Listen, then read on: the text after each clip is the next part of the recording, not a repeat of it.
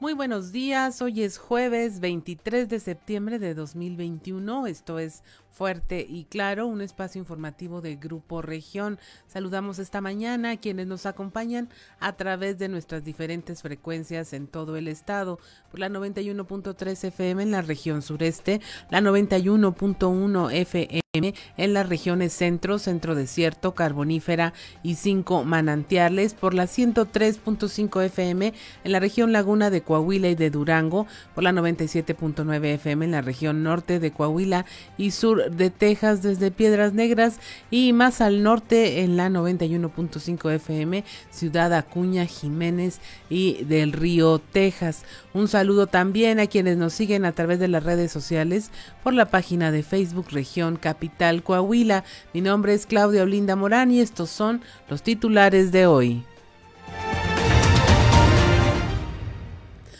Arman migrantes nuevo campamento con el objetivo de resguardar a los migrantes que poco a poco han empezado a instalarse en el Parque Braulio Fernández Aguirre en Ciudad Acuña. Autoridades locales han iniciado con el acondicionamiento de, un lugar de eventos conocido como la Terraza Fandango para alojarlos en ese sector y brindarles los servicios básicos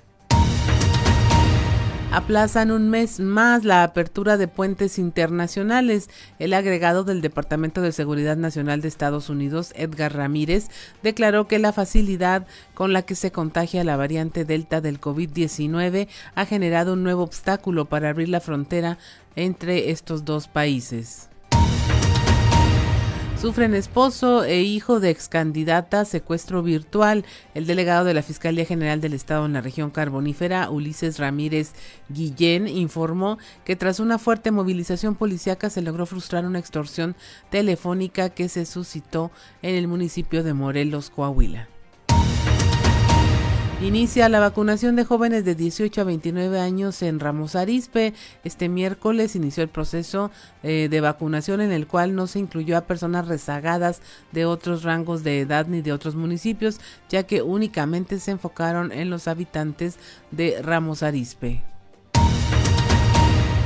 piden freno a imposiciones del Comité Ejecutivo Nacional de Morena tras la filtración de una convocatoria del Comité Ejecutivo Nacional para el nombramiento y ratificación de delegados estatales. Miroslava Sánchez Galván señaló la necesidad de que se tome en cuenta a los órganos del partido a nivel de, de los estados y que las decisiones no se tomen por imposición.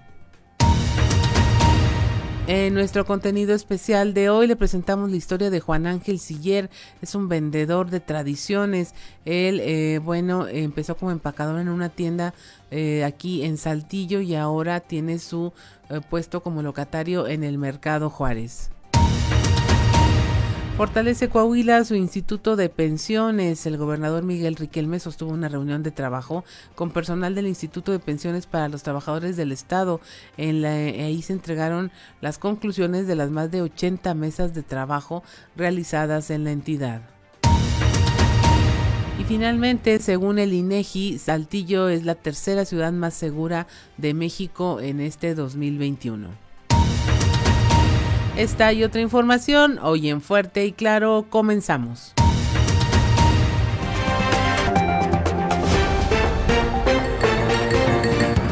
Esto es Fuerte y Claro.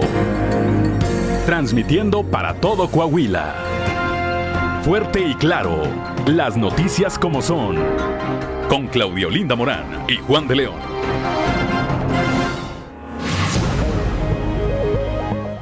Son las 6 de la mañana con 9 minutos y a esta hora la temperatura en Saltillo está en 12 grados, en Monclova 18, Piedras Negras 14 grados, Torreón 18, General Cepeda 12 grados, Arteaga 11, Ciudad Acuña 16 grados, Musquis y San Juan de Sabinas también con 16 grados, San Buenaventura 18, Cuatro Ciénegas 18 grados, Parras de la Fuente 13 y Ramos Arispe 12 grados centígrados. Pero si usted quiere conocer a detalle eh, cómo va a estar el pronóstico del tiempo para el día de hoy, vamos con nuestra compañera Angélica Acosta.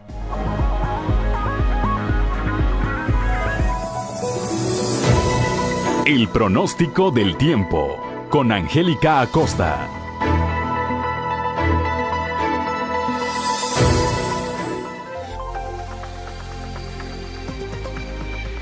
Hola, hola, ¿qué tal? ¿Cómo estás? Muy buenos días, qué gusto me da saludarte en este bonito jueves, ya casi, casi fin de semana. Pon atención, mi nombre es Angélica Costa porque en este momento nos vamos con los detalles del clima. Atención, Saltillo, se espera una temperatura máxima de 23 grados para este jueves, mínima de 11. Durante el día vamos a tener un cielo soleado, se va a sentir ligeramente algo fresco, ¿verdad? Eh, toma tus precauciones, por la noche un cielo totalmente claro, de igual manera algo frío por la noche. Y bueno, continúa la lluvia para Saltillo 51% la posibilidad de precipitación. Perfecto. Nos vamos hasta Monclova, temperatura máxima de 30 grados para este jueves, mínima de 18. Durante el día vamos a tener un cielo claro, soleado, rico, cálido, agradable y por la noche un cielo totalmente claro, 0% la posibilidad de precipitación ahí para nuestros amigos de Monclova. Vámonos ahora hasta Torreón, Coahuila, 31 grados como máxima para este jueves, mínima de 18. Durante el día mucho sol, muy muy cálido muy agradable, por la noche un cielo totalmente claro, nula la posibilidad de chubasco ahí para Torreón. Nos vamos hasta Piedras Negras, temperatura cálida, 34 grados como máxima para este jueves, mínima de 19. Durante el día, principalmente soleado, muy muy cálido y por la noche un cielo totalmente claro. La posibilidad de precipitación 10% ahí para Piedras Negras. Un saludo enorme para nuestros amigos de Ciudad Acuña, gracias por estar a través de región y bueno, pues eh, fíjate, para Ciudad Acuña se espera una temperatura máxima de 35 grados para el día de hoy, mínima de 15 durante el día, principalmente soleado, muy muy cálido, va a estar rico, va a estar agradable, disfruta, aprovecha tu día y por la noche un cielo parcialmente nublado. La posibilidad de chubasco de tormenta ahí en Ciudad Acuña es muy baja, 12%, ¿ok? Nos vamos hasta Monterrey, Nuevo León. Usted tiene compromiso en la Sultana del Norte. Escuche con atención, 30 grados espera como máxima para este jueves, mínima de 17. Durante el día mucho sol, una muy buena cuota de sol, muy muy cálido, va a estar agradable y por la noche un cielo totalmente claro. 0% la posibilidad de chubasco ahí para Monterrey. Amigos, ahí están los detalles del clima, ya escuchaste, eh, temperaturas cálidas, viene lluvia, toma tus precauciones, maneja con muchísimo cuidado y recuerda, el uso de cubrebocas sigue siendo obligatorio. Muy buenos días. El pronóstico del tiempo con Angélica Acosta.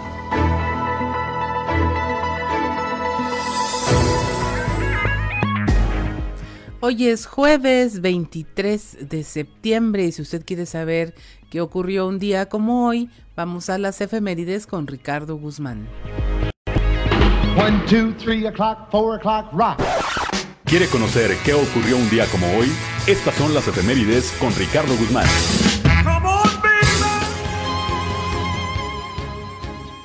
Un día como hoy, pero de 1521, tras vencer a los aztecas, el conquistador español Hernán Cortés asumió el cargo de justicia mayor y capitán general de los nuevos dominios españoles. Fundó ese mismo día la villa de Coyoacán y ordenó hacer una nueva traza de la Gran Tenochtitlán. También, el 23 de septiembre pero de 1810, al asistir a la feria anual de Saltillo, los comerciantes trajeron la noticia de la rebelión de Miguel Hidalgo, el gobernador Antonio Cordero recibió la orden del virrey Calleja para reclutar gente y enviarla al sur del país. Y un día como hoy, pero de 1855, en Saltillo, José María Aguirre y Juan Antonio de la Fuente, apoyando el plan de Ayutla, se sublevaron y vencieron a Santiago Vidaurri, quien había ocupado la ciudad tres meses antes.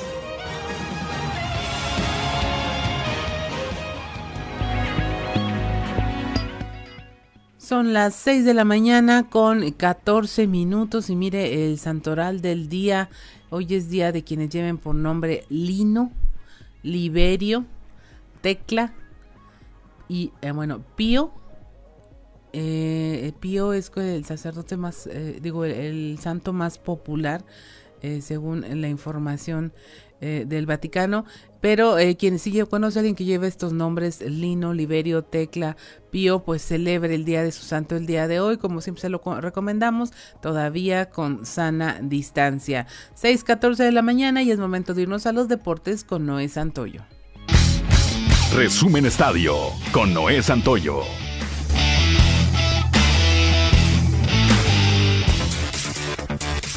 Se proclamó campeón este miércoles en la League's Cup en Las Vegas, después de venir de atrás y de imponerse tres goles por dos al Seattle Saunders en la final, con una excelente actuación de Ángel Mena. La Fiera es el quinto club más ganador de la primera división mexicana, con ocho títulos. Sin embargo, en casi ocho décadas de historia se le había negado los torneos internacionales, hasta la noche de ayer, donde la Liga MX se impuso a la MLS.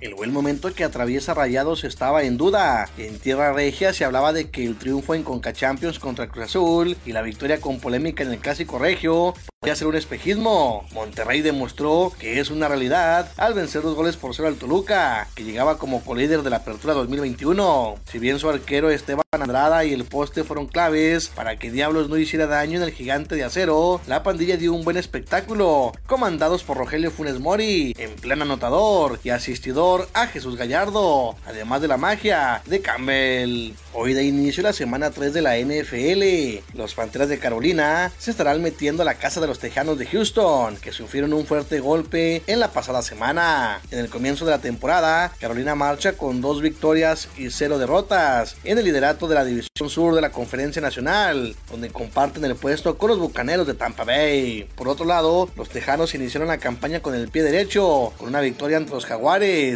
en la segunda semana se estaban imponiendo a Cleveland. Sin embargo, al final de cuentas, se quedaron con la derrota. La Oficina de Control de Activos Extranjeros, OFAC, del Departamento del Tesoro de Estados Unidos eliminó de su lista negra al exjugador profesional Rafael Márquez. Con este hecho, Rafa Márquez ya podrá disponer de todos los bienes que tiene en el país norteamericano, así como volver a tener relaciones con empresas estadounidenses. En 2017, el Kaiser fue acusado por las autoridades de Estados Unidos de una probable relación con el narcotráfico, debido a que aparecía que fungía como y se le vinculó en un organigrama liderado por Raúl el tío Flores. Ante ello, Márquez aclaró que no tenía ninguna relación y acudió a la PGR. Resumen Estadio con Noé Santoyo.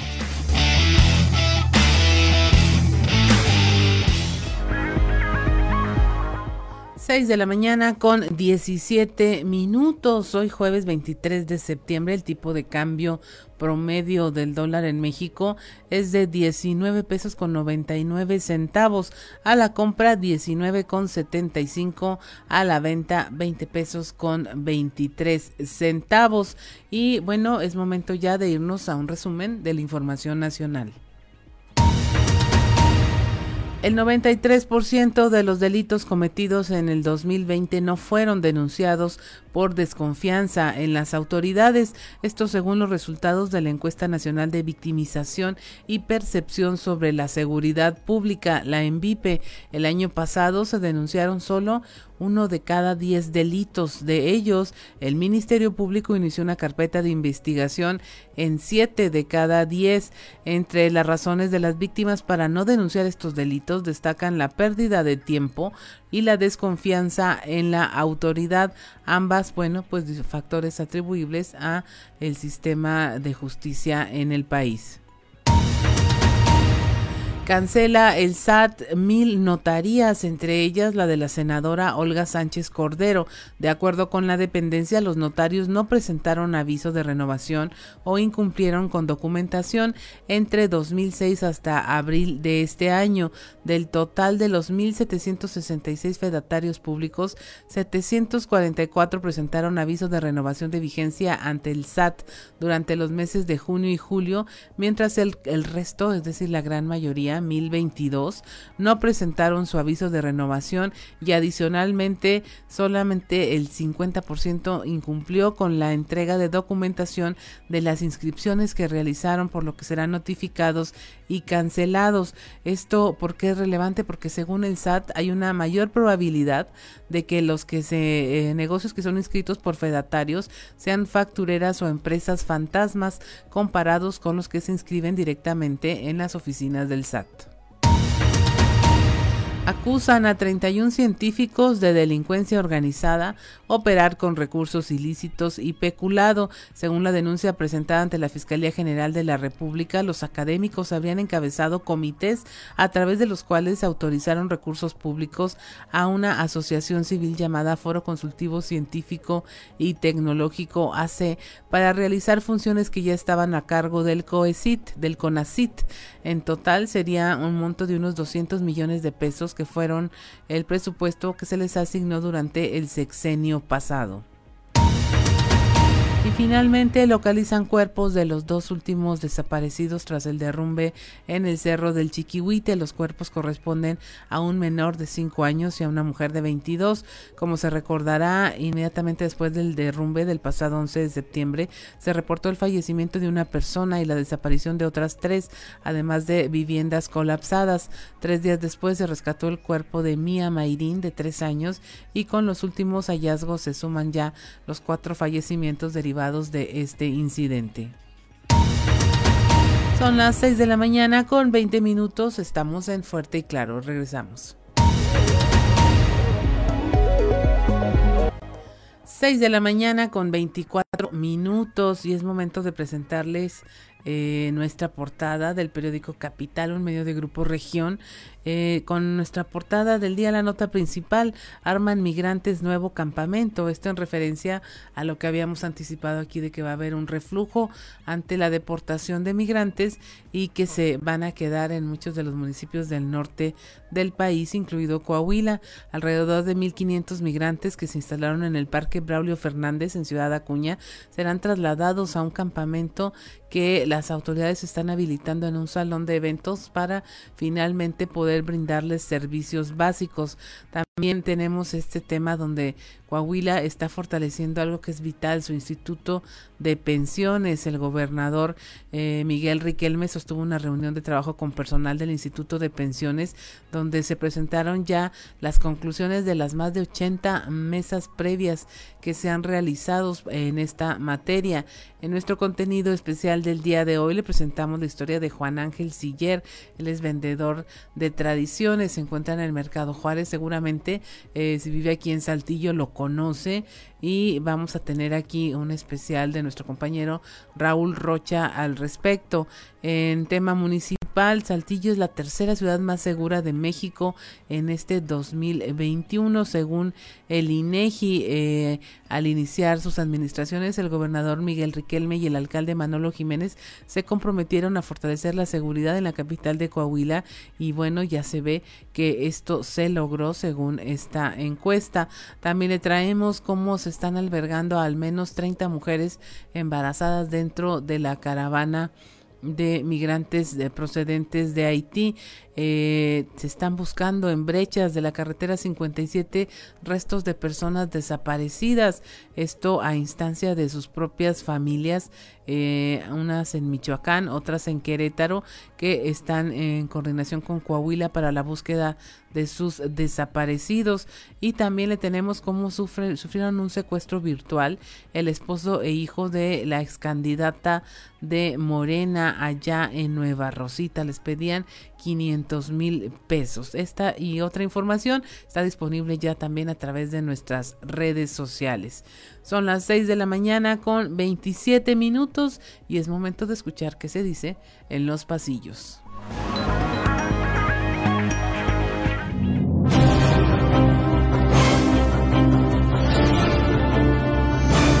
Y en el cartón de hoy, suficiente, que nos muestra Margarita Zavala que sostiene en una mano a su esposo, el expresidente de México, Felipe Calderón, mientras dice, en este gobierno, si hay una T, es de tragedia, y con la que tocó mi esposo ya fue suficiente. Aunque ya pasaron las fiestas patrias y la ceremonia del grito, hubo quien aprovechó la visita al Salón Gobernadores de Palacio de Gobierno para tomarse la foto con el retrato de su mandatario favorito. Y en esta ocasión, Enrique Martínez Morales, actualmente titular de la Secretaría de Vivienda y Ordenamiento Territorial, CEBOT, no dudó en fotografiarse junto a la pintura de su padre Enrique Martínez y Martínez, quien fue gobernador en el sexenio de 1999 al 2005. Justo un día después de que se celebre en Saltillo el Día Internacional por el Aborto Seguro, se presentará en Saltillo María Elizabeth Fiallo, Mamela Fiallo, en lo que según sus patrocinadores será una jornada de formación por la vida, la familia y la libertad. Con la frase femenina sí, feminista no, Mamela Fiallo afirma que quiere que la mujer vuelva a ser lo que siempre fue, un ideal, lo más anhelado, la inspiración de las gestas heroicas, por quien el hombre estaba dispuesto a sacrificarse y a cambio ella era digna de su sacrificio. Donde ya no se sabe si no hay clases por el COVID, la cuarentena, las huelgas o vacaciones, es en la Universidad Antonio Narro, en donde a diferencia de la mayoría de las instituciones, el regreso a las clases presenciales será hasta que la totalidad de los alumnos estén vacunados. Así lo informó el rector Mario Ernesto Vázquez Vadillo, quien lleva siendo más tiempo rector virtual que presencial, por lo que anticipó que por ahora las clases seguirán en línea. Sigue el estira y afloja de los morenistas, tras la filtración de una convocatoria del Comité Ejecutivo Nacional de Morena para el nombramiento y ratificación de delegados estatales, Miroslava Sánchez Galván insistió una vez más en que se tome en cuenta las dirigencias estatales y que las decisiones no se tomen por imposición, cosa difícil de pedir en estos tiempos de la República, cuando desde el poder se toman decisiones muy al estilo de la 4T, sin preguntar, sin escuchar y ninguneando cualquier oposición, por sensata que sea.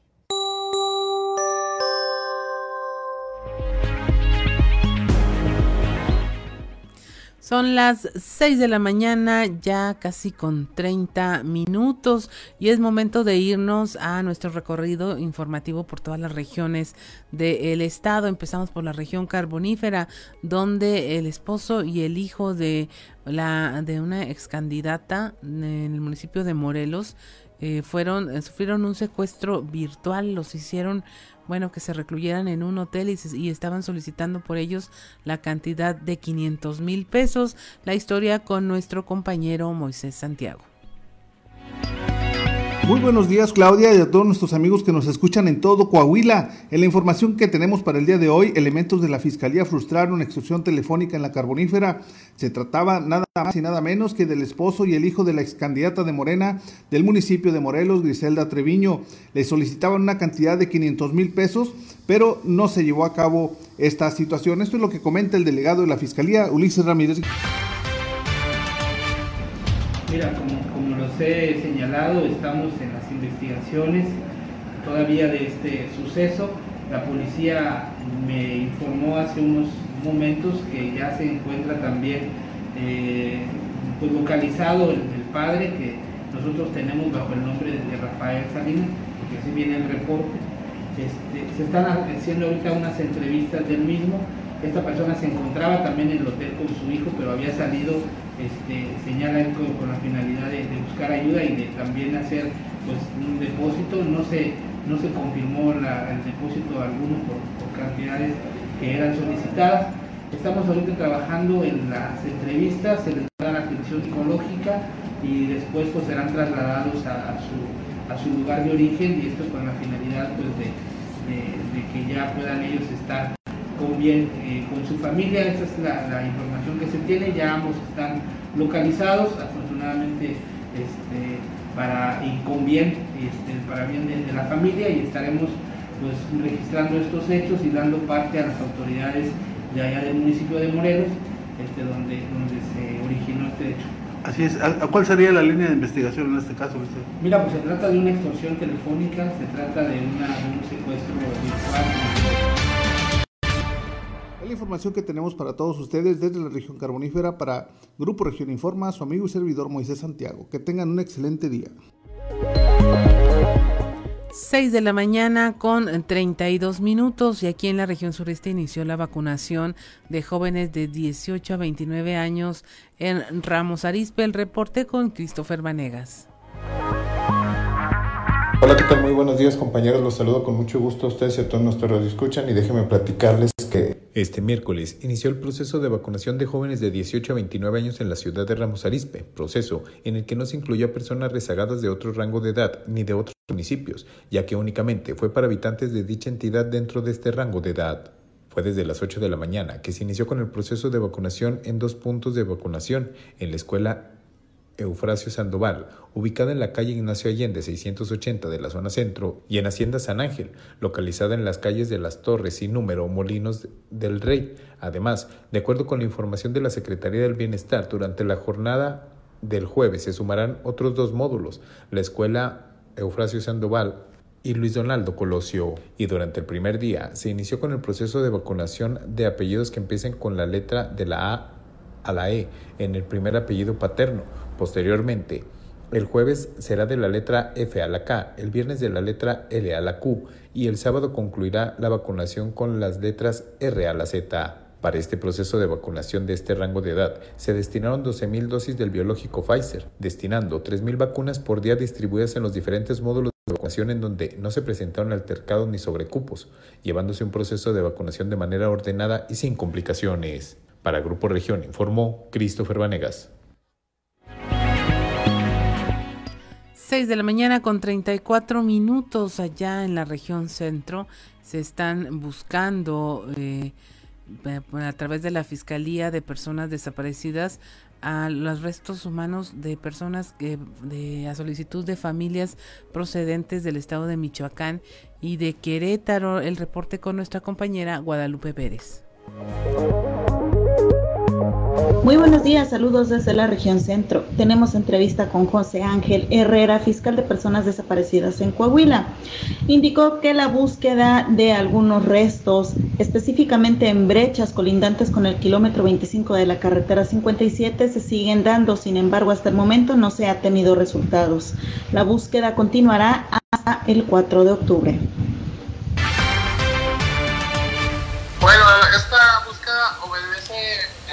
A una solicitud que se realizó por parte de dos familias eh, que están sujetas a dos averiguaciones previas distintas.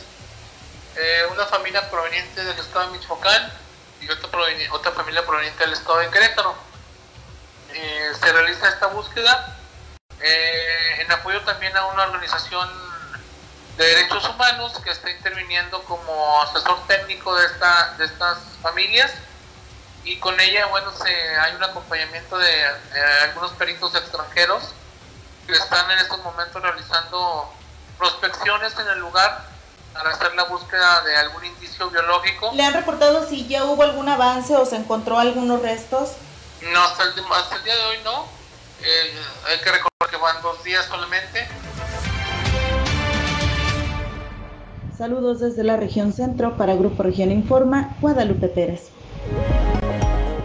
6 de la mañana con 36 minutos ya en la región Laguna ya el tema de las imposiciones del Comité Ejecutivo Nacional de Morena está dando de qué hablar. Miroslava Sánchez señala la necesidad de que se tomen en cuenta los órganos del partido en los estados. Nuestro compañero Víctor Barrón nos tiene la información.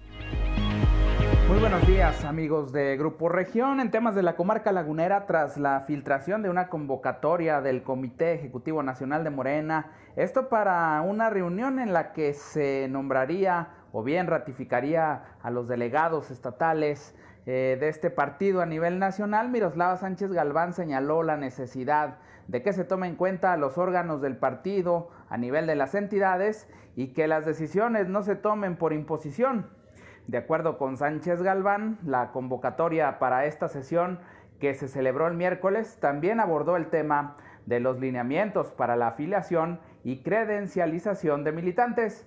Vamos a escuchar. Lo que queremos es que van a elegir delegados que nos permitan a los órganos en, los estados, en este caso a Coahuila, participar con propuesta de a quién queremos. O sea, no queremos más imposiciones queremos ser tomados en cuenta como militantes y como gente que ha contribuido activamente en la formación de, Morena, en este caso en Coahuila. Tenemos problemas con nuestras afiliaciones. El padrón de afiliados este, fue como muy manoseado y finalmente este, ya no confió, nadie confió en ese padrón. Entonces, este, se tiene que hacer una reafiliación y abrir el sistema de afiliación esto es todo en la información. Desde La Laguna reportó Víctor Barrón. Un saludo a todo Coahuila. 6 de la mañana con 38 minutos y aquí en la región sureste la diputada Lucelena Morales, bueno, hace notar la falta de sensibilidad del gobierno federal hacia el tema de la migración de los haitianos desde la frontera sur del país que finalmente llegaron a Ciudad Acuña. La información con nuestro compañero Raúl Rocha. ¿Qué tal compañeros? Buenos días. Esta es la información para el día de hoy. El gobierno federal mostró una falta de sensibilidad y de planación ante la llegada de los miles de haitianos que entraron por la frontera sur del país y que han llegado a Ciudad Acuña, dijo la diputada local Luz Elena Morales. Agregó que a las autoridades federales les faltó prevención al momento que vieron que los migrantes estaban entrando al país para poder actuar de una manera eficiente. Falta de sensibilidad por parte del gobierno federal para poder estar atendiendo eh, lo que ya se están viniendo, ¿no? O sea, ya, ya se venía a venir vaya, que pues desde que cruzaron la frontera están midiendo la cantidad de personas y el que no se tenga un plan para poder afrontar esto este, es muy lamentable. Pues ahorita la gente de Ciudad Acuña es quien está eh, este, pues viviendo esta situación y sobre todo pues hay eh, sentimientos encontrados por parte de la población, ¿no? Aquellos de que obviamente ven que pues las condiciones con las que están pasando las personas migrantes pues son inhumanas completamente. Ya tuvimos un antecedente y, y, la verdad es que pues ustedes pueden ver lo que sucedió hace tres años cuando se recibieron a más o menos 1.800 migrantes y la logística que implicó el poderles dar la alimentación, el poder... Esta es la información para el día de hoy. Buen día. 6 de la mañana con 40 minutos. Soy Claudia Olinda Morán y estamos en Fuerte y Claro. 6 de la mañana, 6 de la mañana con 44 minutos. Y mire, nuestra compañera Leslie Delgado se dio una vuelta por la casa del migrante eh, ubicada en Monterrey aquí cerquita y en donde también se ha visto rebasada su capacidad por la cantidad de personas que llegaron a este lugar y también está ahí un fenómeno en donde hay muchas mujeres embarazadas dentro de esta caravana migrante. El reporte con nuestra compañera Leslie Delgado. Buen día, informando desde la ciudad de Saltillo. A partir del pasado domingo, cientos de migrantes, en su mayoría de nacionalidad haitiana, han arribado a la Casa Indy, ubicada en la ciudad de Monterrey, contabilizando hasta este miércoles un total de poco más de mil personas. En este sentido, la capacidad del centro se ha visto rebasada. Al respecto, el administrador de dicho lugar, Antonio González, refirió que en su mayoría son familias de cuatro o cinco integrantes, así como embarazadas en la última etapa de gestación, por lo que se les está brindando la atención humanitaria necesaria para que puedan seguir con su trayecto. A continuación, escucharemos su declaración porque principalmente llegan en familias. Eh, mamá, papá, dos o hasta tres hijos o mujeres embarazadas. Pero el problema más importante ahorita son las mujeres embarazadas ya con un embarazo de 8 o 7 meses y pues tienen ya dolores de, parto significativos. Entonces, gracias a los hospitales de aquí de la, de la, zona, como es el universitario, el metropolitano, que están apoyando a estas personas haitianas, pero es algo muy importante de ver la cuestión de salud. Esperemos que ellos duren alrededor de un mes aquí en Monterrey, que sigan su camino, porque no desisten de ese sueño americano. Ellos eh, siguen con la mirada fija en Estados Unidos, a pesar de ver esas fotografías de terror donde los están capturando hasta en caballo a estas personas, hermanos haitianos de nosotros. Agradezco la intervención y deseo que tengan un excelente día. 6 de la mañana con 46 minutos y miren un tema relacionado, eh, se aplaza un mes más la apertura de puentes internacionales. El reporte con Norma Ramírez. Muy buenos días, excelente jueves. Edgar Ramírez, agregado al Departamento de Seguridad Nacional de Estados Unidos, declaró que la facilidad con la que se contagia la variante Delta 19 ha generado un nuevo obstáculo para abrir la frontera entre nuestros dos países. A pesar de los perjuicios que se ocasionan en la economía de las ciudades que colindan con México, Estados Unidos debe de prorrogar el acuerdo de restricción fronteriza por lo menos hasta el próximo 21 de octubre del año en curso. Al respecto nos informa. La facilidad con la que se contagia la variante Delta del COVID-19 ha generado un nuevo obstáculo para abrir la frontera entre nuestros dos países.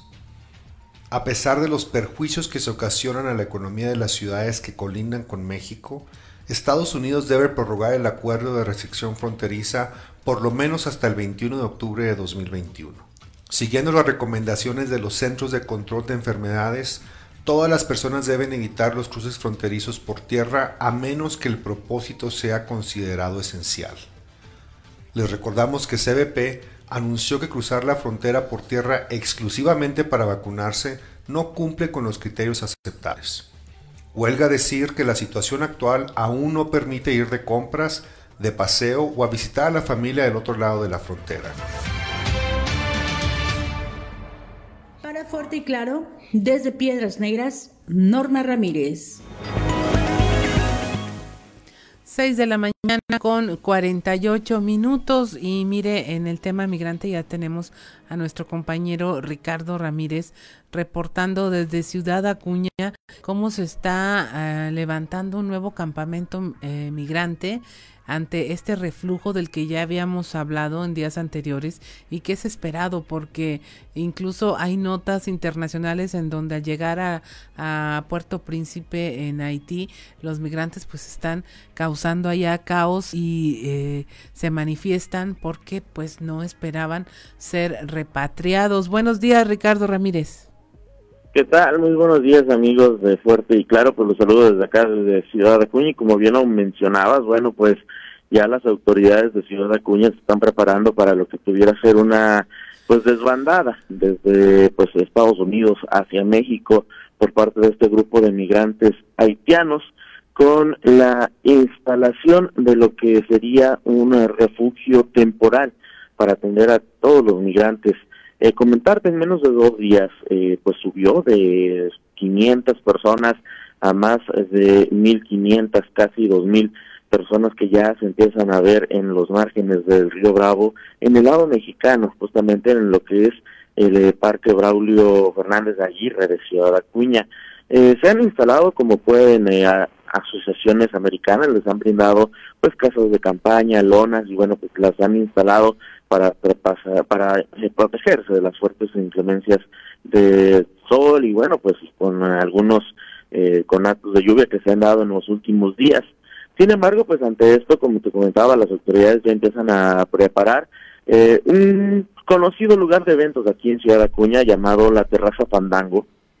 Es un salón donde antaño se realizaban bailes en esta frontera y bueno, pues lo están acondicionando eh, sobre todo pues están trabajando en los servicios básicos como son los sanitarios de este lugar y también bueno pues han iniciado a instalar lo que son todos para proteger a los migrantes ya que piensan utilizarlo como un refugio temporal sin embargo bueno pues eh, esto simplemente pues ah, se han iniciado con los trabajos todavía no han manifestado pues un día para que este pues el refugio empiece a operar eh, los trabajos eh, por el momento se mantienen. Eh, ninguna autoridad ha confirmado pues que se va a utilizar esta terraza para este propósito. Sin embargo, trabajadores que se encuentran en el lugar, trabajadores municipales quienes han iniciado ya desde el día de ayer a limpiar los alrededores de este salón, pues han confirmado que bueno, pues sus jefes inmediatos les han confirmado que efectivamente sería utilizado para el tema de pues darle refugio a los migrantes en este en este sector que de hecho pues de comentarles se encuentra se encuentra a unos metros cruzando la calle del hospital número 92 del IMSS aquí en Ciudad Acuña. Así que bueno pues se espera un gran movimiento. Eh, según eh, lo que ha trascendido será voluntario los migrantes que gusten acudir a este eh, pues albergue serán trasladados. Si no, permanecerá en el Parque Braulio Fernández Aguirre, según ha trascendido en la información. También quiero comentarte que, bueno, pues ya los industriales de Ciudad Acuña, los eh, pues, coordinadores encargados de las diferentes industrias maquiladoras han eh, puesto pues ya un, eh, un punto de vista con respecto al cierre del cruce entre Ciudad Acuña y del Río Texas. Eh, ya pues prácticamente a seis días de que el puente internacional permaneciera cerrado, pues el titular de la Index en Ciudad Acuña, Cuauhtémoc Hernández Castilla, pues mencionó que se están teniendo pérdidas millonarias en, la importación y exportación de las industrias de Ciudad Acuña. Eh, hizo un llamado a las autoridades federales para buscar un acuerdo con las autoridades norteamericanas y se dé la reapertura del puente internacional que bueno, pues de día a día genera pérdidas millonarias para las eh, maquiladoras de esta frontera, eh, debido a que bueno, pues se tienen que eh, pues aumentar los costos de exportación por eh, del río, que son pues más de 80 kilómetros que tienen que transportar todas las mercancías, aunque es un tramo corto, pues se menciona esto genera pues cambios en todo el proceso de importación y exportación. De escuchamos a José Hernández Castilla, que nos da más detalles sobre esta situación y las afectaciones que dice pues eh, afectan a la industria maquiladora y terminan afectando a la clase trabajadora de esta frontera. No es nada fácil, se dice fácil, vete a Piraneras y entra por Ile Paz, pero estamos hablando de mercancías este, que llevan un proceso ya muy, muy específico y esto viene a alterar la línea de proceso de importación-exportación de una forma muy drástica. Bueno, repito, la intervención del gobierno federal a través de, la Secretaría de Relaciones Exteriores, este, que puedan llegar a un pronto convenio con el gobierno de, Estados Unidos. Este, esto ya es noticia nacional, noticia internacional. Este, y los más afectados somos los acuñenses, lamentablemente. Viene a afectar eh, en ese proyecto de promoción, eh, en proyecto de crecimiento, proyecto de dar certidumbre, atraer nuevas inversiones. Este, esto no es buena publicidad para Ciudad Acuña eh, en lo más mínimo. Este, esto viene a, detener muchos proyectos que ya teníamos este, muy encaminados para Ciudad Acuña y Coahuila.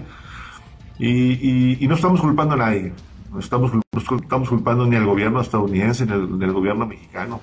Eh, eh, eh, estamos culpando a las formas en que se dieron las cosas, ¿verdad? 6.54 de la mañana. Así es, Ricardo, pues es parte de las implicaciones que este tema de la migración humana va a traer para las ciudades en donde finalmente se reabsorban en una comunidad. En este caso fue la, eh, la contingencia de, de, la llegada de tantos migrantes, parte de lo que tiene que ver con el cierre de este puente internacional. Esperemos que en los próximos días ya se está, estén tomando soluciones para que nadie salga más afectado de lo que ya está. Muchas gracias, Ricardo que tengan un excelente día y pues estamos al pendientes desde el puerto de entrada desde Ciudad Acuña. Son las 6 de la mañana con 55 minutos, esto es fuerte y claro.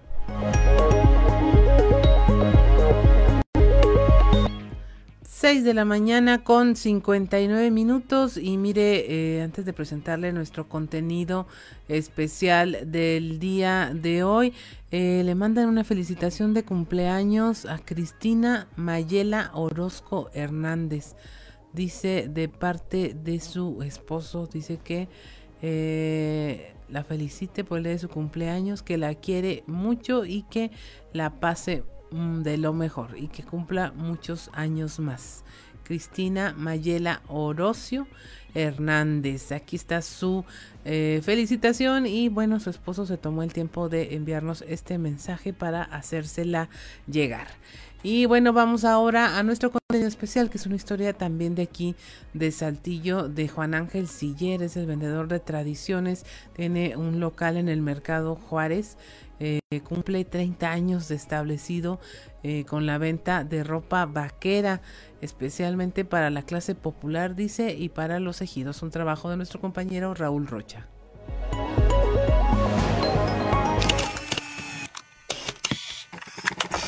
Con la necesidad económica que había en su familia, Juan Ángel Siller Ibarra comenzó a trabajar desde pequeño como empacador de una de las tiendas más populares que había en Saltillo en ese tiempo. Aunque no contó con estudios, su perseverancia y dedicación en su trabajo lo llevó a escalar paulatinamente hasta colocar un pequeño local en el Mercado Juárez. Y hoy cumple 30 años establecido con la venta de ropa vaquera dirigida para la clase popular y para los ejidos. Juan Ángel Siller Ibarra, de 60 años, nos narra cómo inició su andar desde pequeño en el comercio hasta llegar a ser uno de los principales vendedores de artículos para vaqueros. En mi casa había necesidad de Empecé a trabajar, me faltaba un mes para eh, cumplir 15 años, empecé a trabajar ahí, duré 16 años trabajando y en mi único trabajo. Y me salgo en el, entro en el 75 y me salgo en el 91. Empecé con una, con una camioneta de aquel tiempo de 14 millones de pesos, estamos hablando ahorita, no sé, 150 mil pesos.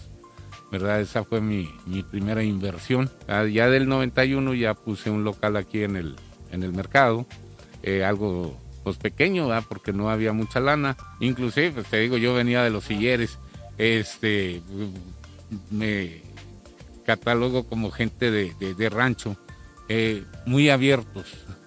No, no, no traemos muchos, muchos dobleces. Entonces a mí lo que me gustaba era la ropa vaquera.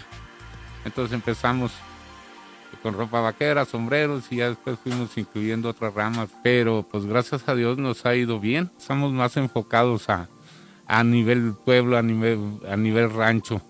Aquí atendemos a mucha gente de, de los ejidos. Eh, mucha gente se pregunta por qué le va bien a Juan. O sea, porque se atiende al cliente. El cliente debe de irse a gusto, debe de irse contento no engañarlo nunca. Ahorita, ahorita de aquí en adelante va a estar muy difícil para nosotros por la mercadotecnia que hay, ya está muy, avanzada, ya se vende mucho por, por internet, por Facebook, por todo. Hay mucha gente. Y, por ejemplo, te voy a decir, los viernes aquí se ponen las nanis, algo así, y se da un fenómeno eh, muy peligroso para nosotros que es la, piratería. Y, la gente, yo les digo, no se dejen engañar. O sea, no es posible que les den un pantalón Levi's, que les hacen creer que es Levi's, y se los dan en 250 pesos. Cuando un Levi's, pues todos sabemos que anda arriba de mil pesos, promedio mil pesos. Entonces, este, eso es lo que no debemos de hacer, de engañar a la gente. Entonces aquí la publicidad que tenemos nosotros es de boca a boca, decirle al cliente, mire, ese es uno, una marca y este es un Winster. Es la misma mezclilla, es la misma hechura, nada más que uno te vale 450 y el otro te vale 1000. Y lo ves en las, en las tiendas grandes y valen 600 y son sintéticos, ¿verdad? Muchas veces se van por la marca, pero es un artículo que no les va a durar. A lo mejor y no trae la piedrita o el monito o algo. Y es lo que tratamos de decirles nosotros. O sea, llevas un pantalón de buena calidad, a lo mejor y no trae tanta fama como una marca reconocida mundial. Tenemos eh, ropa vaquera, eh, tenemos sombreros y todos, todo el sombrero o la ropa que vendemos son marcas mexicanas. Aquí buscan un cinto y le buscamos eh, su talla, le buscamos el color, le buscamos todo y nosotros lo atendemos. No es como en las grandes tiendas que cada quien va y agarra lo que quiere, no. Aquí le, inclusive le recomendamos. Tenemos artículos para caballo, eh, acabo de meter el zarape, eh, equipos para charrería o para vaqueros. Aquí en el mercado hay infinidad de, artículos. Eh, desde una hierbería en la planta alta, tenemos la quesería aquí en la, en la entrada, tenemos un montón de artesanías que no las vas a encontrar en ningún lado. Lo que vendemos aquí en el mercado es mexicano, es hecho aquí en México. Gente de, de aquí mismo, de Saltillo, que no ha venido al mercado, vengan a conocerlo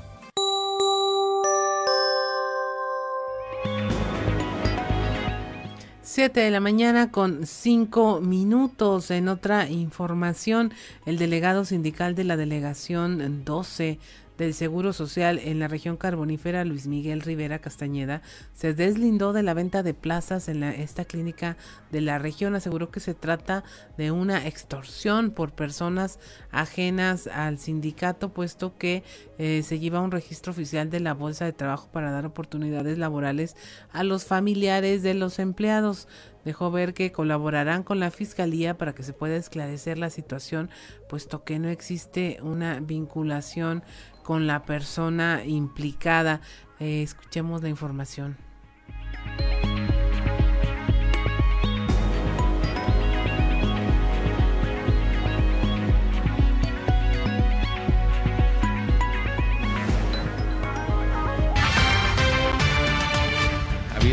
situaciones, pero la verdad hoy por hoy en, nuestra administración del, que encabeza nuestro secretario general no puede haber ese tipo ni hay ese tipo de situaciones de una extorsión o una venta de plazas.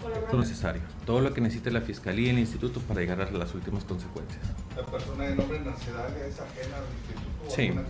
Sí, sí, al menos al sindicato ajena al sindicato, este, no menciona que sea trabajador, ya la fiscalía tiene que hacer su investigación y nosotros cooperaremos todo lo necesario, apoyar a las instancias correspondientes para este, esta investigación y que llegue las últimas consecuencias.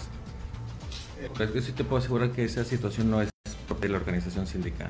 Como les comentaba ahorita, a veces son situaciones extorsionadas, que extorsionan o a eso se dedican en diferentes partes del estado del país tristemente lo hemos visto durante mucho tiempo, ¿verdad? No es exclusivo. Siempre el llamado ha sido que se acerquen con nosotros, que registren a sus familiares, que no caigan en ningún tipo de extorsión o venta de plazas, definitivamente, así tal cual. Eh, ellos tienen su derecho, se les ha dado conforme a los parámetros que se utilizan, familiares, antigüedades, parentescos, este, y, y contando con nuestros registros, simple y sencillamente.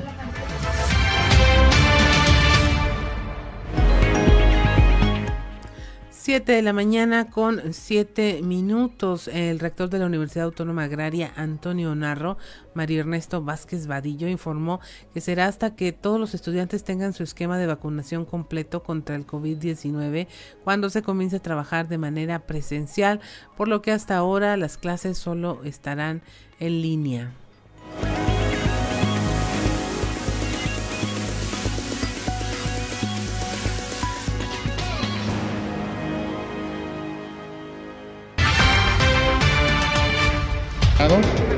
Y las clases eh, normales a niveles de estructura siguen normales pero de manera virtual hasta que los jóvenes tengan la doble dosis de vacunación a nivel nacional ya los tendremos presentes aquí en hasta que no tengamos las dos, la doble dosis eh, es cuando vamos a tener la presencia de los jóvenes nosotros eh, en el proceso de vacunación con el, Cancino logramos un 84%. Tenemos que a lo mejor eh, en el registro que hicimos nosotros en su momento a nivel estatal, este, logramos un 84% de vacunación de todo el personal de la base trabajadora y esperemos que posteriormente tengamos mayor número de, personal ya vacunado. Bueno, la matrícula por la pandemia bajó a 200 eh, alumnos, bajó la, la población, estamos hablando si eran 6.024 el año pasado, estamos hablando de 5.800 aproximadamente. ¿Y esos a dónde se fueron? ¿Qué supo de ellos? Eh, no, eso es este matrícula nueva, o sea, de la matrícula... Ah, de los que entraron fueron 2.000 menos. 200 mm, personas 200 menos. ah, O sea, sí, sí, sí disminuyó la matrícula de nuevo ingreso. Ok. Eh, causas, la pandemia. Claro. Eso ahí prefiero mejor quedarme en stand-by y esperar a que se, se normalice todo. Okay.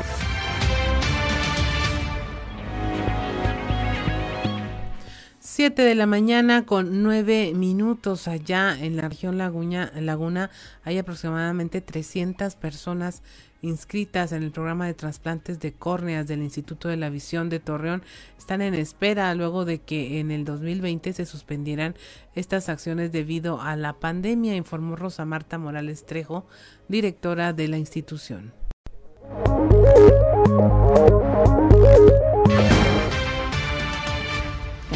Recordemos que en el 2020 por pandemia se detuvo el programa a nivel nacional de trasplantes. Esto eh, ocasionó que se acumulara una gran cantidad de pacientes a los cuales no les fue solucionado en tiempo y forma el problema. Y estoy hablando a nivel nacional.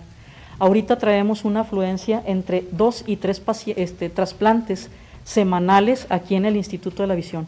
Esta habla de una productividad muy importante en donde estamos tratando de resolver este tipo de problemas. Hemos estado buscando alianzas para poder tener la procuración de los órganos necesarios y poder darle alcance a esta amplia lista de, espera. Traemos por ahí unas 300 personas que están todavía esperando su trasplante. Tenemos pacientes, eh, los más jóvenes, desde 24 años al más adulto que tenemos ahorita registrado es de 78 años.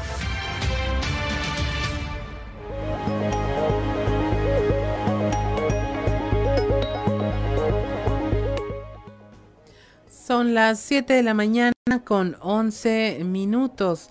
En un momento más estaremos conversando con Alberto Jicotenca, él es director de la Casa del Migrante aquí en Saltillo, sobre este tema eh, de la migración de las personas que vienen de Haití, cómo es que llegaron, qué es lo que ellos detectaron y pues lo reprobable de eh, las condiciones en que se les trata no solo en al llegar a Estados Unidos, sino aquí en el propio país. Buenos días, Alberto.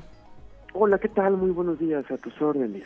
Eh, Alberto, este fenómeno eh, migratorio nos tomó por sorpresa, no solo a los medios, sino a las autoridades. ¿Es algo que ustedes eh, empezaron a detectar de alguna manera o de pronto, como se dieron las noticias, ya había miles de migrantes albergados debajo del puente internacional allá en Ciudad Acuña? Pues mira, realmente era poco probable que, que, nos, que a las autoridades les haya caído de sorpresa es, es muy claro que las personas migrantes históricamente han encontrado siempre formas de cruzar México y de llegar al destino que, que pretenden.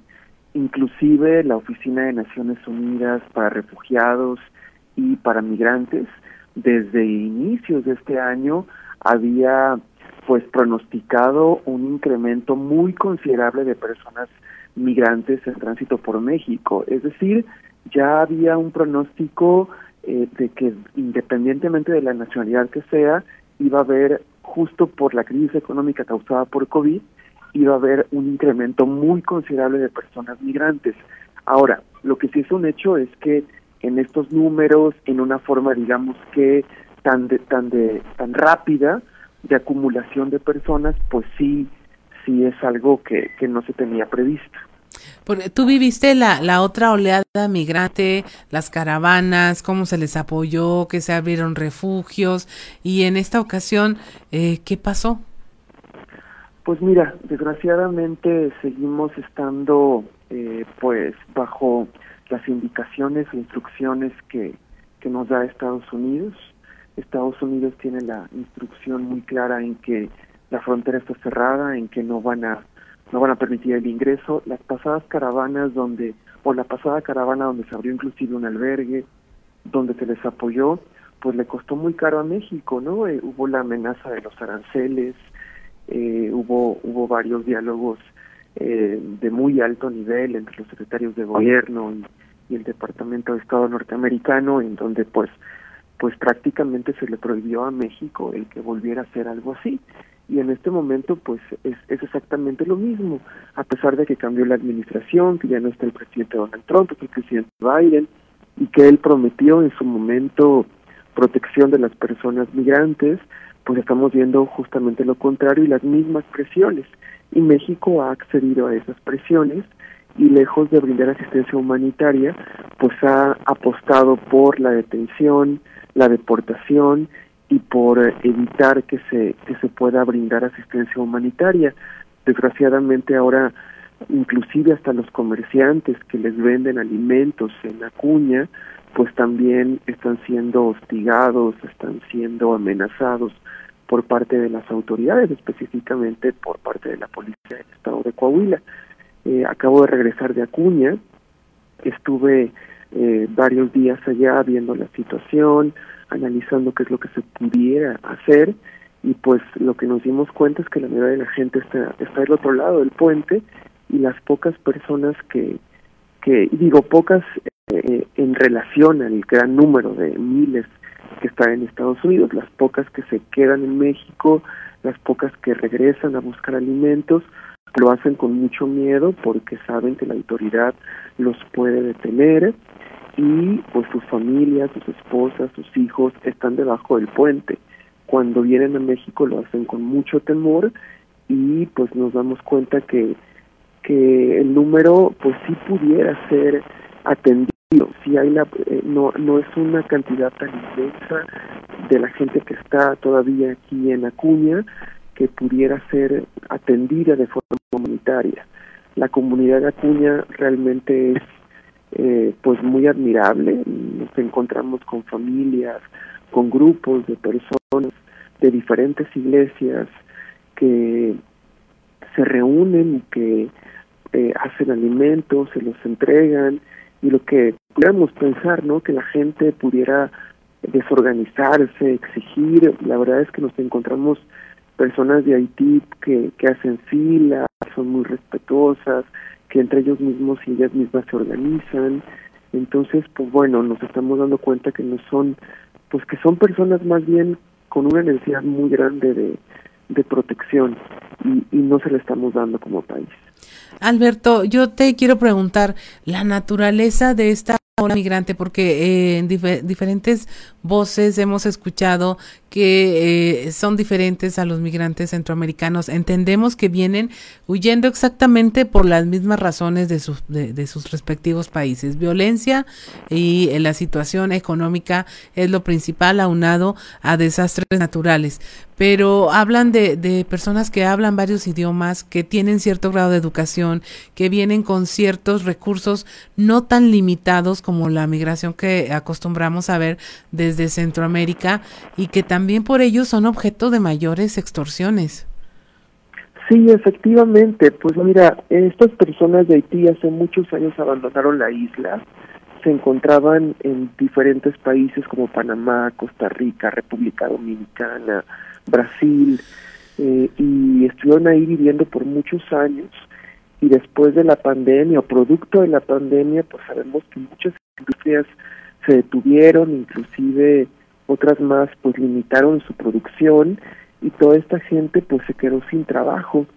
Entonces es gente que ya tenía, por así decirlo, cierta estabilidad económica en su país de origen y, eh, perdóname, en, en su país de, de, de, tránsito, pues, ¿no? De, tránsito, de, tránsito o de trabajo más bien.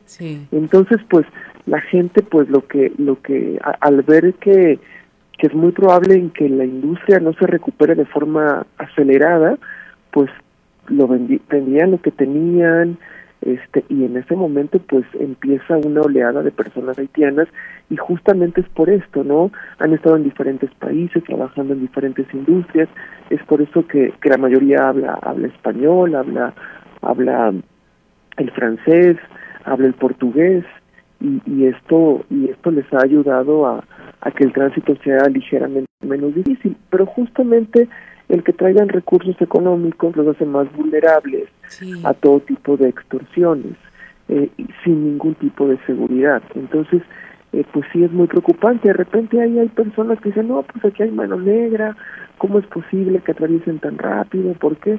Pues justamente por esto, ¿no? Es una comunidad que se organizó, es una comunidad que independientemente que estaban en diferentes países, mantuvo eh, lazos familiares, lazos eh, de amistad y que se organizaron eh, a través de diferentes países y se dieron cuenta en que era imposible regresar a la isla.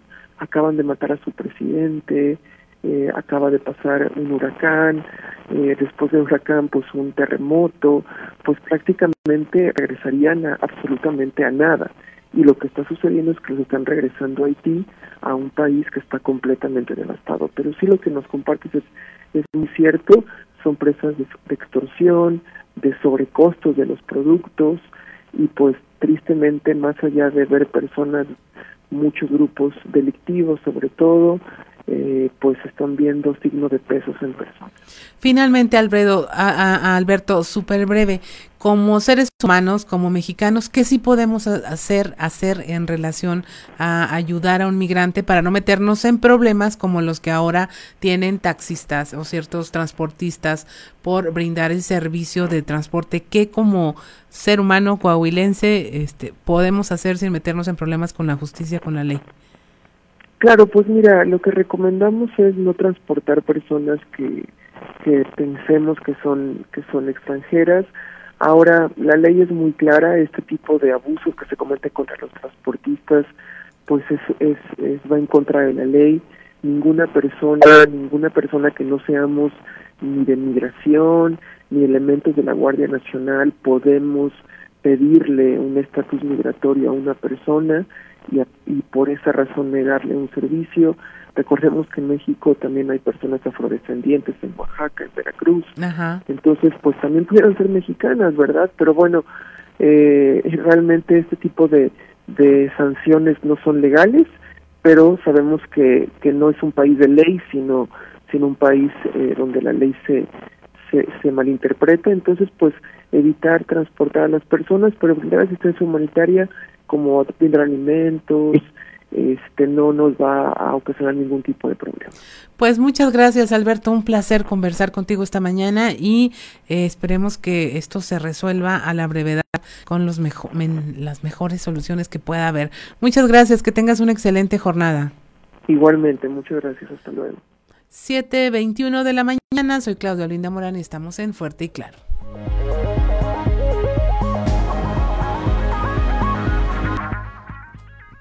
7 de la mañana con 25 minutos. Y bueno, mire, ya tenemos en la línea a don Antonio Zamora dispuesto a hacer trizas o delinear trazos en este ancho mundo de la política. ¿Cómo está don Antonio? Buenos días.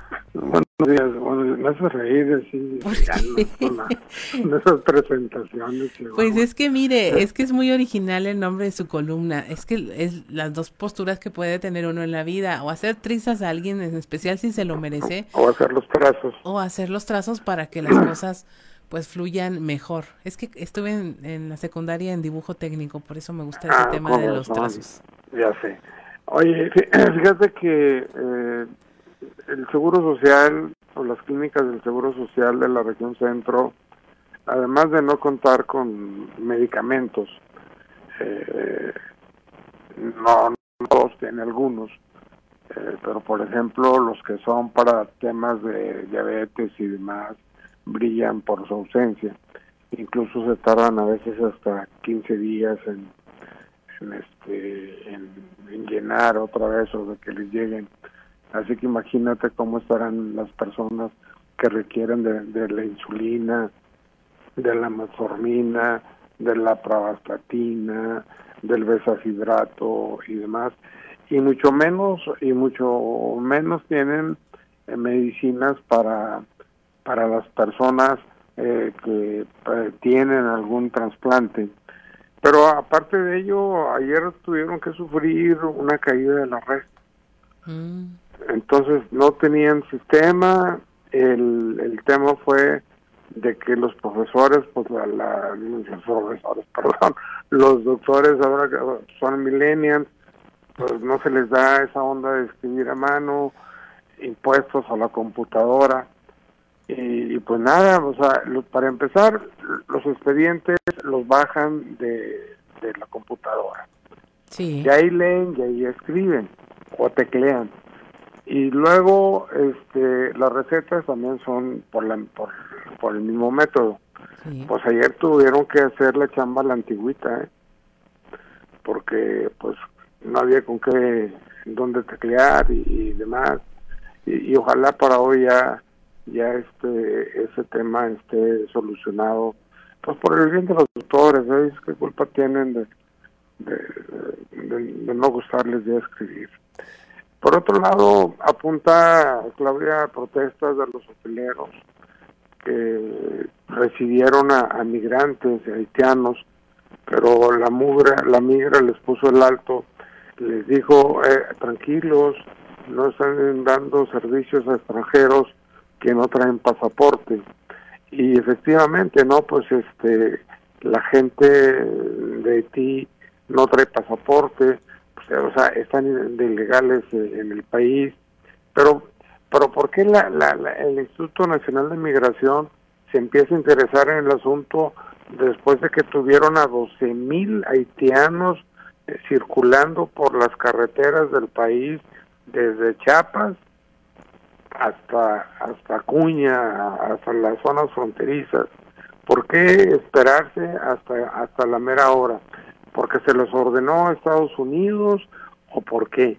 O sea, son las cosas que uno no entiende. Y otra cosa que yo no entiendo, Claudia, es, es, por ejemplo, que te digan, que, a ver, estos cuates se vinieron de Haití a, este, a México y a la frontera, son 3.100, 3.109 kilómetros. Sí. Si ahí tienen enseguidita a, este, a Puerto Rico, que es un país asociado con Estados Unidos, Sí. pues si hubieran ido a Puerto Rico y ahí piden asilo, asilo político, ¿no? Así es. O sea, te fijas cómo ya analizas el tema y dices, ah, esto trae trasfondo político. No para afectar al gobierno federal, por supuesto que no. Para prenderle lumbrotas a los estados fronterizos y para prenderle lumbrotas al gobierno de los Estados Unidos. Sí, claro. Sí, es un tema que ya lo había comentado usted, que sí nos deja pensando de ver el porqué de este fenómeno con estas características.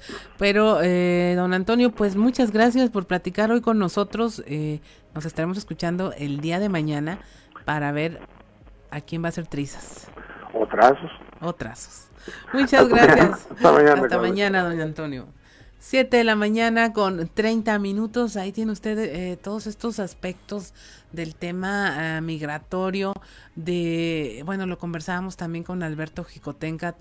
Cómo sí ayudar para no meterse en problemas, porque sin duda, eh, ¿qué, ¿qué puede pasar? O sea, si la gente no ayudamos, entonces sí van a seguir cayendo en manos de delincuentes, de personas que se aprovechan de este drama humano para hacer negocio, para extorsionar, para abusar, cuando eh, tendría que haber un distingo en- entre la ayuda humanitaria y lo que significa lucrar con el drama migrante.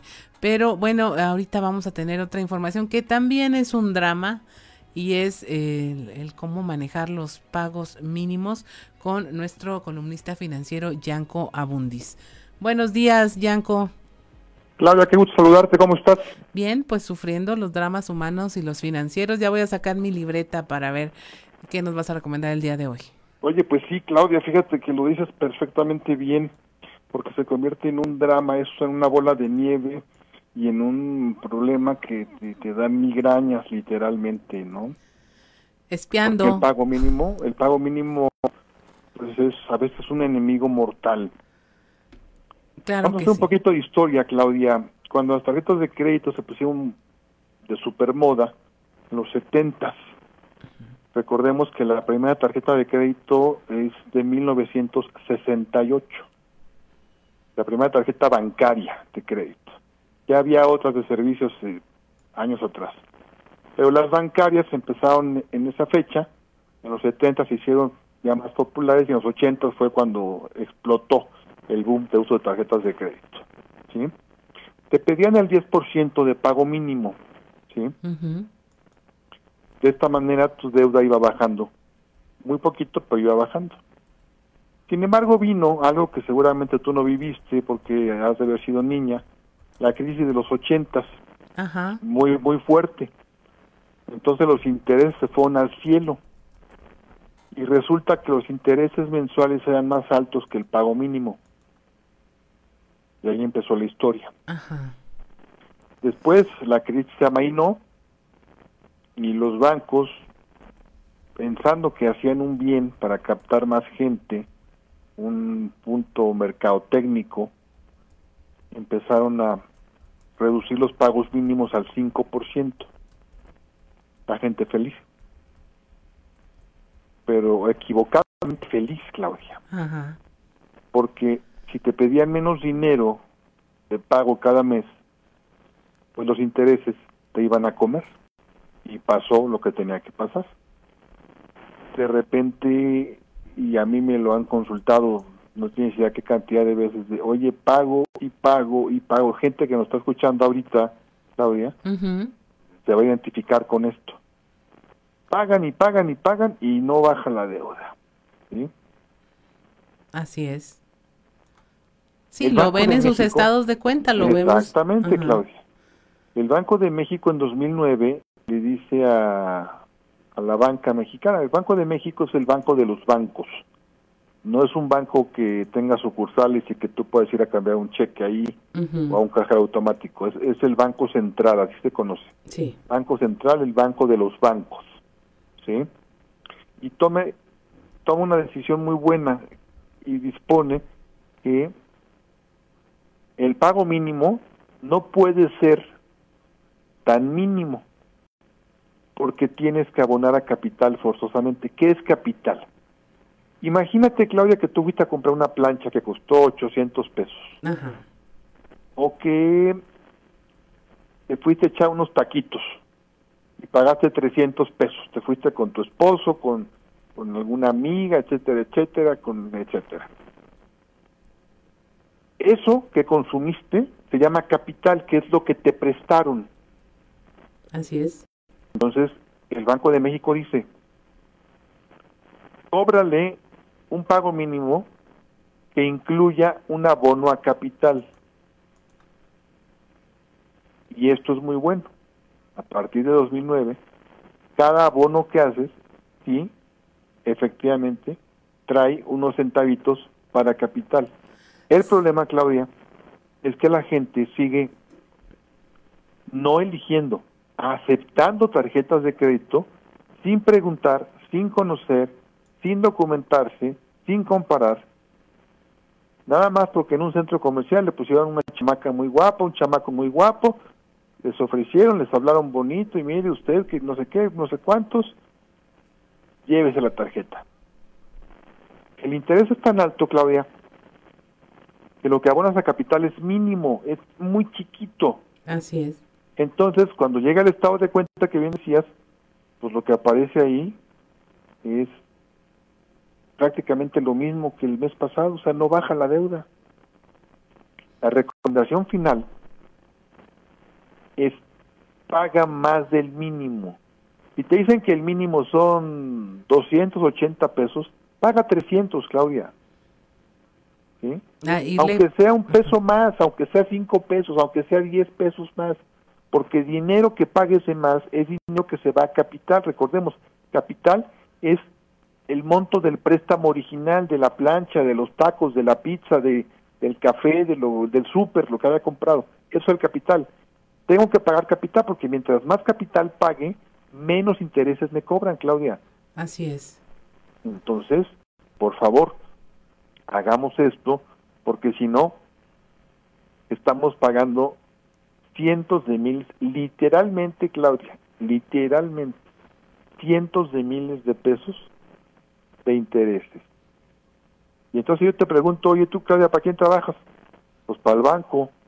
Sí, Pues no- para toda no- la infraestructura bancaria. No trabajes para el banco, compañera, trabaja para ti, para tu familia, ¿sí? Y no estamos en contra del uso de la tarjeta. La tarjeta es un excelente medio de, de administración, un instrumento maravilloso de administración, ¿sí? Y de repente, si requiero crédito, también es bueno usarlo. Pero elige una tarjeta más barata, Claudia. Hay tarjetas más económicas. ¿Por qué la tarjeta cara? Porque no comparaste. Ese es el tema. Exactamente. ¿sí? Entonces, revisen, tarea, por favor, para el fin de semana que ya viene, revisen las tasas de interés que cobran sus tarjetas. Acérquense al banco y díganle, banquero, me estás cobrando mucho, quiero que me cobres menos. Te puede regatear a veces, Claudia, a que te bajen la tasa. Y si no, cambia de tarjeta. El mismo banco debe tener tarjetas más baratas. Pero aprendamos a usar tarjetas de crédito, Claudia. Así es, son montos que desconocemos. Todavía nos sorprenden cuando nos llega la anualidad, por ejemplo, o nos sorprende que, ah, teníamos una adicional, nunca la usé, pero ahí está y ya me la cobraron de nuevo. Eh, descuidamos esa es. parte de los instrumentos financieros, nada más nos vamos por cuánto nos prestan y, y cuánto tengo que pagar de mínimo. Claudia, y eso es dinero. Ese no darse cuenta de la anualidad, ese no darse cuenta de la adicional, eso es dinero, Claudia, y es dinero que estás regalando. Sin y si querer. ustedes regalan dinero, pues yo con mucho gusto les paso mi número de cuenta y regálemelo a mí. Yo no necesito más, Claudia, te lo prometo. Así es, Yanko. Híjole, pues ya voy bien regañada. Total, para el fin de semana ya es cuestión de, sentarse a ver los estados de cuenta y aprender a, interpretarlos también. Eh, eh, el abono, lo, el pago que uno hace, pues no solamente es a la deuda, es algo chiquito para la deuda, a capital, un buen para la mayoría. los intereses y ya si le ponen ahí un seguro de vida que usted no se percata ni que lo tiene o, que ya le cobraron ah, adicional, pues se va peor. Es pues cosa de ser ordenados, Claudia. Poner el ojo donde tenemos la, la lana, poca o mucha. Exactamente, hay que cuidarla, porque no es fácil ganarla, ¿eh? Para nadie. Así es. Pues muchas gracias, Yanko Abundis, por estas recomendaciones, estos estirones de oreja que a todos nos hacen falta. Que tengas un, abrazo, Claudia. un excelente fin de semana. Igualmente, gracias. Hasta luego. Siete de la mañana con 40 minutos. Soy Claudia Olinda Morán y esto fue Fuerte y Claro. Regresamos.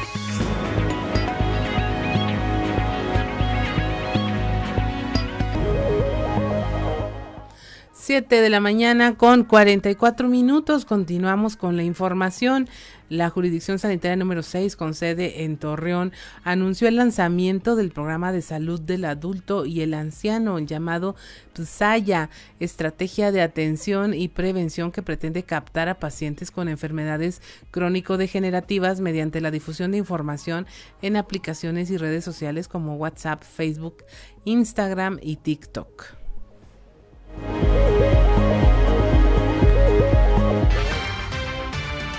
Eh, el objetivo como personal de, salud o, como asociaciones que estamos en pro de la, salud, pues es eh, generar o, innovar eh, nuevas formas de, poder llegar a través de la tecnología para el manejo o el tratamiento de, nuestros pacientes. Entonces nos va a permitir darles mejor tratamiento, mejor asesoría y, sobre todo lo, que siempre como, como, sector salud hemos buscado, que, es este, la prevención. Eh, tenemos eh, pues muchos medios ya, Facebook, eh, WhatsApp, Instagram y, y, el TikTok, ¿no? Entonces, qué mejor que en esta ocasión lo hagamos para para lo que es proyectar la salud e innovar en la salud y, brindarles este, una mejor atención pacientes.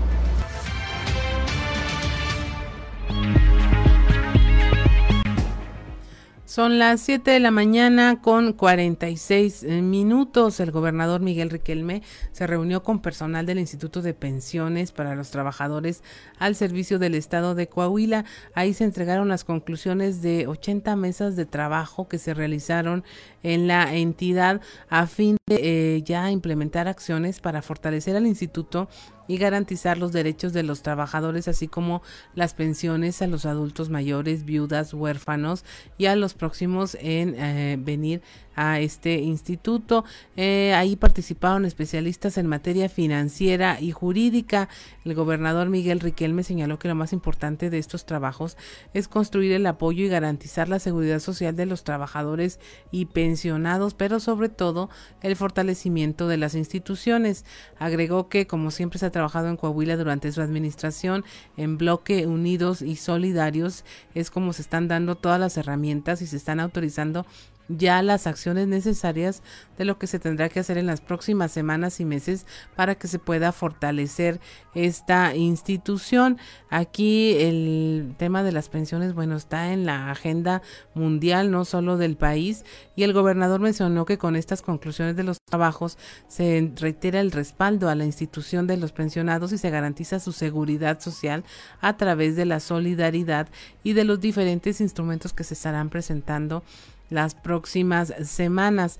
Estas mesas de trabajo fueron impulsadas por el gobierno del, estado, del estado ante la, el problema que en muchos estados de México y en otros países se dio de finalmente poder pensionar a sus trabajadores. En Coahuila se está llevando a cabo un proceso para seguir manteniendo las finanzas sanas de los fondos de pensiones y tener un eh, sólido instituto que garantice este derecho a los trabajadores y a los propios pensionados. Thank you. Al iniciar las administraciones del gobernador Miguel Riquelme y el alcalde Manolo Jiménez se comprometieron a fortalecer el tema de la seguridad en la capital del estado. Hoy gracias a este trabajo Saltillo se consolida como una de las ciudades más seguras de México en el 2021. De acuerdo a los resultados de la encuesta nacional de victimización y percepción sobre seguridad pública, la ENVIPE, Saltillo fue situada como la tercera ciudad más segura de México. Esto eh, según el 68.4% de los saltillenses que dijo sentirse seguro en su ciudad, ocupó el tercer lugar solo por debajo de La Paz, Baja California Sur y Mérida, Yucatán. Desde el inicio de su administración, el alcalde Manolo Jiménez implementó un nuevo modelo en el que se ciudadanizó la seguridad, lo cual ha permitido mantener segura y en orden a la capital de Coahuila y que finalmente pues se vio reflejado en esta encuesta. El alcalde Manolo Jiménez reiteró la importancia de la coordinación y por eso se llevan a cabo cada semana reuniones de seguridad en las que participan instancias de los tres niveles de gobierno, las fiscalías, la policía el ejército y la Guardia Nacional para evaluar los resultados y ajustar las estrategias implementadas. También, como usted recordará, se creó la Comisaría de Seguridad y Protección Ciudadana, de la cual depende la Policía Preventiva y Tránsito, el Centro de Control y Comando, los Comités Ciudadanos de Seguridad y el Grupo de Reacción Sureste, gracias al trabajo en equipo con el gobernador Miguel Riquelme en Saltillo se han invertido más de mil millones de pesos en el tema de seguridad para la compra de patrullas, equipo, uniformes, capacitación y mejora de la infraestructura física a lo largo de casi cuatro años, con lo cual el estado de fuerza también creció y actualmente la policía está conformada por 1.076 elementos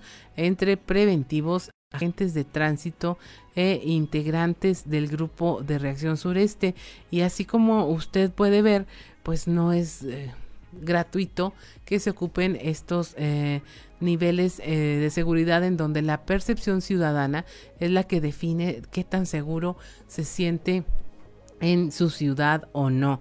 Son las 7 de la mañana con 50 minutos.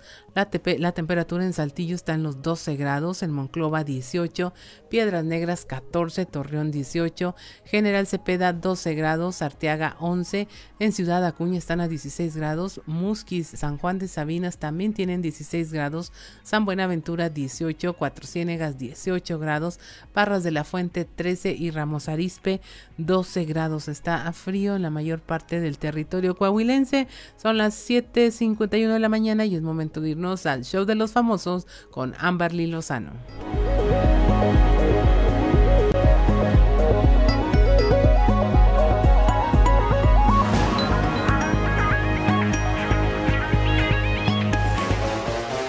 El show de los famosos con Amberly Lozano. Jaime Camil interpretará a Don Chente Fernández en bioserie. Se confirma que Jaime Camil será quien personificará a Vicente Fernández en la serie biográfica que se prepara, basada en la vida y trayectoria del cantante. La familia Fernández Abarca ha concedido los permisos necesarios para la realización de la serie. Actualmente la familia de Don Vicente y todos sus fanáticos están al pendiente de la salud del cantante, quien se encuentra hospitalizado en Guadalajara desde agosto tras haber sufrido una caída en su casa. La serie que aún no tiene título tendrá 36 episodios grabados en locaciones de México y Estados Unidos.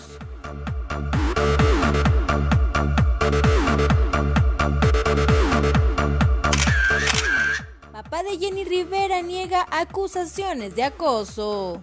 Una ex empleada de don Pedro Rivera, papá de Jenny Rivera, inició un proceso legal en su contra, ya que dice haber sido acosada sexualmente por él, además de otros delitos de los que fue víctima. La denuncia fue recibida en la Corte de Miami por parte de una persona no identificada que acusa al patriarca de la familia Rivera de acosarla sexualmente, además de abuso emocional, falta de pago de salario, entre otros.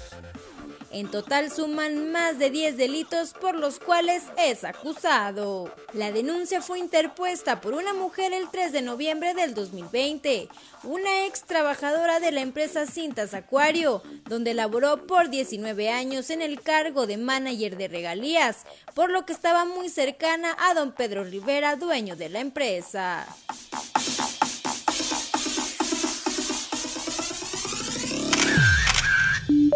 Para Grupo Región Amberly Lozano.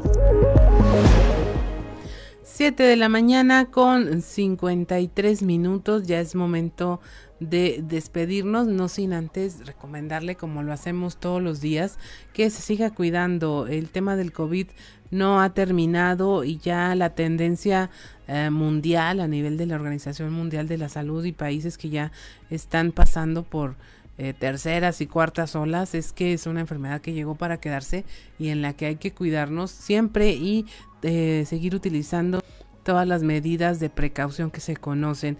Eh, está la vacunación en Ramos Arispe, no lo olvide para que no deje de acudir para mayores de 18 años y según las letras de su apellido ya dimos esa información.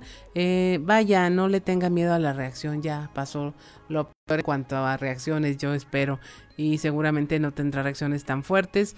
Eh, le agradecemos como siempre que haya ah, estado con nosotros en este espacio informativo fuerte y claro. Como siempre le decimos, llévese los temas de conversación a su mesa, platíquelos, difúndalos, compártalos también a través de sus redes sociales y eh, qué mejor que si va a tomar alguna decisión, tome una decisión informada. Cheque hasta el tema de las tarjetas de crédito, mire, hay que verificar y hay que ver eh, con qué banco las aceptamos. A nombre de, mis compañeros Ricardo López en los controles, Social Reyes, Cristian Rodríguez allá en la transmisión eh, a través de internet, mi compañero Ricardo Guzmán en la producción, a nombre también de mi compañero Juan de León, soy Claudia Olinda Morán y esto fue Fuerte y Claro.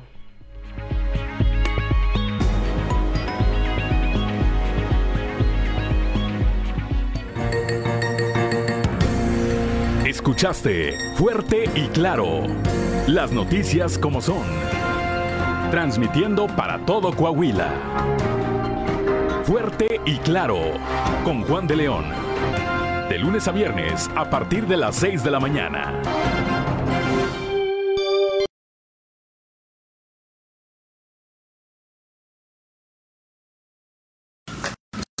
La actualidad con tanta responsabilidad, eso no debe de aprovechar el tiempo. Como dicen, una vuelta para varios mandados.